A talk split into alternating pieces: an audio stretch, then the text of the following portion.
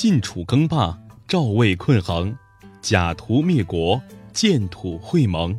本句写春秋战国时期重要的历史事件，意思是晋文公、楚庄王先后称霸主，赵国、魏国被秦灭掉，是因为受困于连横。向虞国借路，晋献公灭虢国，建土会诸侯，晋文公做盟主。以海结盟。你知道诸葛亮七擒孟获的故事发生在哪里吗？就在今天四川大凉山一带，这里是勤劳勇敢的移民世世代代的聚居地。每到五月，鲜花盛开，大凉山区显得格外美丽。七十多年前，工农红军在这里又留下了一个美丽动人的借路故事。那是一九三五年五月。刘伯承司令员率领的红军先遣队进入彝族地区。五月二十二日时近中午，突然山林里传来阵阵呐喊声。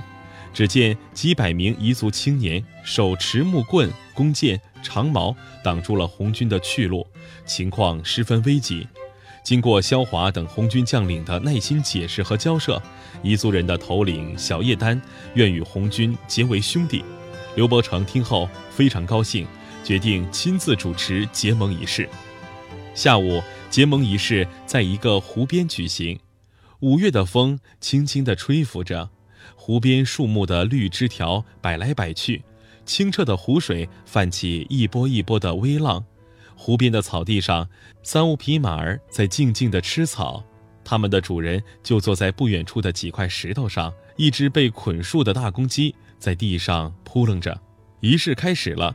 大公鸡鲜红的血滴进了盛满清水的两只大碗，所有的人都神色凝重。一切准备妥帖之后，刘伯承与小叶丹虔诚地并排跪下，面对着蔚蓝的天空和清澈的湖水，刘伯承高高的举起大碗，大声发出誓言：“上有天，下有地，我刘伯承与小叶丹今天在海子边结义为兄弟，如有反复。”天诛地灭，小叶丹也端起大碗起誓：上有天，下有地，我小叶丹今日与刘司令结义为兄弟，如有反悔，如同此鸡。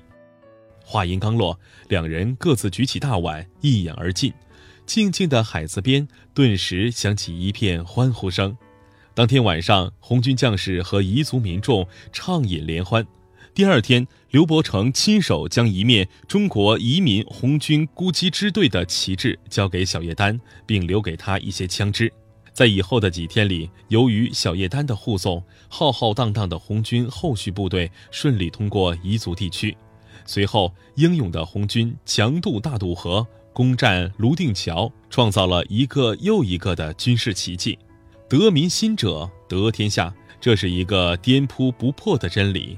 以海结盟，筑起了一座民族团结的丰碑。